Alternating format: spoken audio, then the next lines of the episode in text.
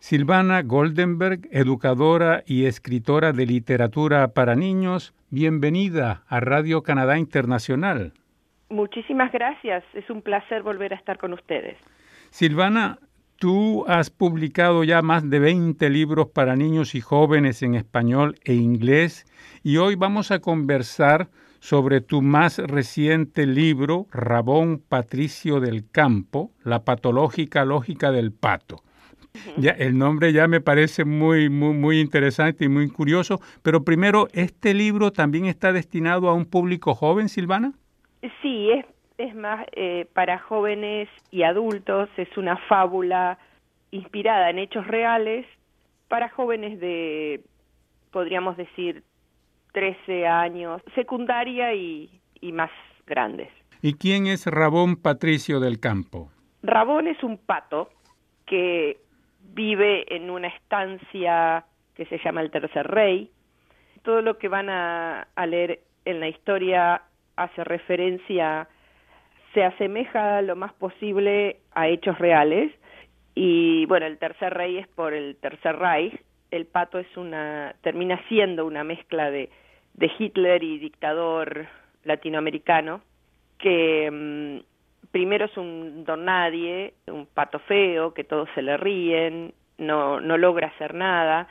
No quiero dar muchos detalles para no arruinar las sorpresas que van pasando durante la historia, pero ese resentimiento que tiene de, de ser un don nadie y, y, no tener nada en la vida, eh, lo lleva a la ambición del poder y a hacer cualquier cosa con tal de, de lograr ser reconocido y, y llega a ser el líder, mintiendo y manejando las masas, arruinando la vida de, los otros animales, hasta que un grupo de, animales logra juntarse, unirse y, luchar contra él. Entonces es un eh, resentido, Rabón.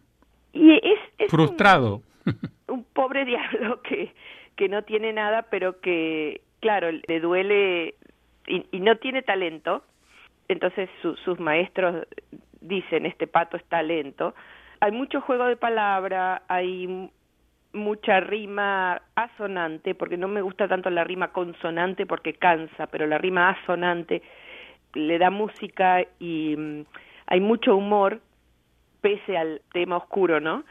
Y doloroso, pero lo que te quiero contar es que esta historia no no me senté a escribirla con la idea de escribir esta historia surgió a medida que iba escribiendo un cuento infantil de una granja donde los animales se unían para ayudar a, que el agua del lago deje de ser tan fría y entonces entre todos ayudaban y a veces la historia hace lo que quiere, ¿no? Y nosotros solo somos instrumentos que ayudamos a que se cree la historia, pero no la pensé así desde el principio y bueno, se fue dando y de ser una historia corta para niños se convirtió en una fábula para jóvenes y adultos basada en hechos reales, totalmente diferente de, de lo que yo pensé cuando me senté a escribirlo. De la idea al principio. Y ha sucedido ya, desde la antigüedad ha habido personajes así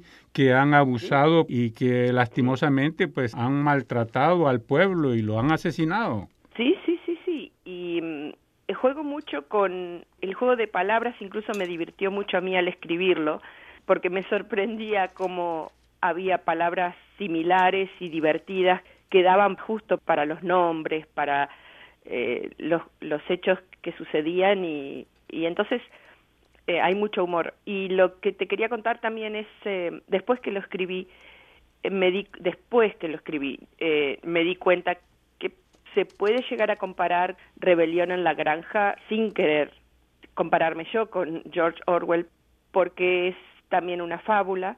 Y por otro lado hay una película que se hizo basada en un hecho real de un profesor en Estados Unidos donde un profesor para explicar el nazismo en vez de explicarlo con, como una clase con información fría llevó a los alumnos los convenció de algo que hasta que se dan cuenta que fueron engañados y que fácilmente cualquiera de nosotros puede ser engañado si no prestamos atención y pensamos qué es lo que nos están diciendo. Se hizo la película de, ese experimento, digamos, entre comillas, de, que hizo el profesor, y se llama La Ola. No sé si la viste. No. se hizo la película en... son 45 minutos en Estados Unidos y también hace pocos años se hizo lo mismo en Alemania. Hicieron una nueva versión de esa película basada en lo que realmente hizo el profesor con sus alumnos. Este, en inglés también está, se llama The Wave. Y sí, es algo que es real, puede volver a pasar en cualquier momento y depende de todos nosotros estar atentos que esto no pase. Y es también lo que tienen las fábulas, ¿no? La moraleja. Silvana, ¿está escrito en inglés? ¿En qué idioma está escrito? ¿Está en español? en español?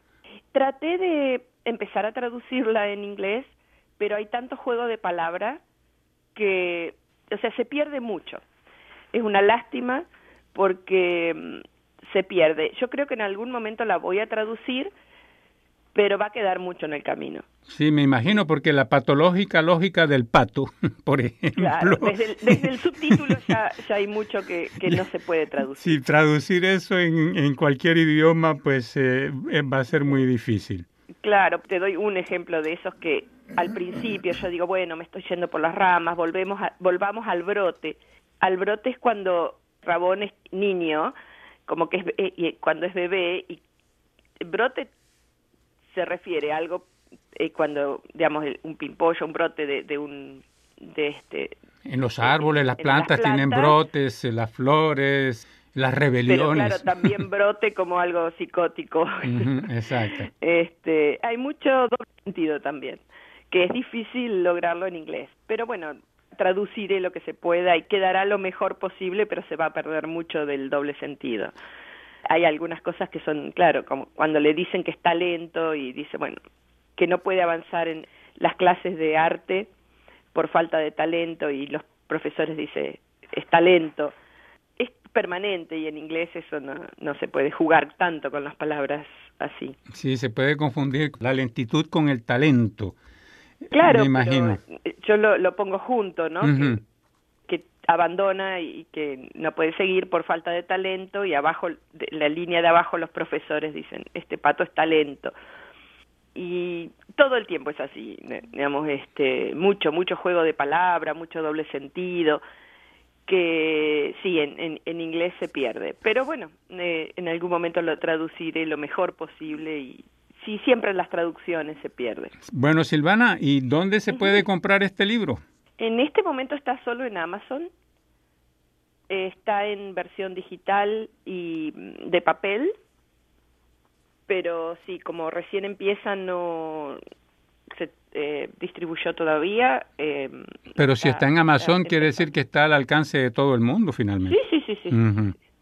Sí, está en, Amazon, está y en las dos opciones, digital para Kindle y en papel. Silvana, ¿te gustaría agregar algo en particular para terminar esta entrevista? Por un lado, eh, me encantaría que lo lean y me den su opinión, porque a mí me gusta mucho escuchar las críticas constructivas y poder tener una relación de ida y vuelta con, con el lector. Eh, me parece muy original, que este, por eso también eh, es algo que, que me gusta esta historia porque es diferente de todo lo que escribí y de lo que existe, de lo que hay. Y por otro lado, quiero invitarlos a la Feria del Libro que va a haber el, en, en Vancouver el 16 de noviembre eh, no sé si en algún momento quieres que volvamos a hablar especialmente de la feria, sino ya que, sepa la gente que el 16 de noviembre hacemos la, la, Feria del Libro en español aquí en Vancouver. Sí, ya hablaremos más tarde con las novedades que habrá. Bueno, Silvana Goldenberg, muchísimas gracias por esta entrevista a Radio Canadá Internacional. No, muchísimas gracias a ustedes por compartir el interés y estoy a disposición cuando gusten y si quieren consultarme o eh, charlar de, de Rabón o de, o de literatura en, en general, de escritura creativa.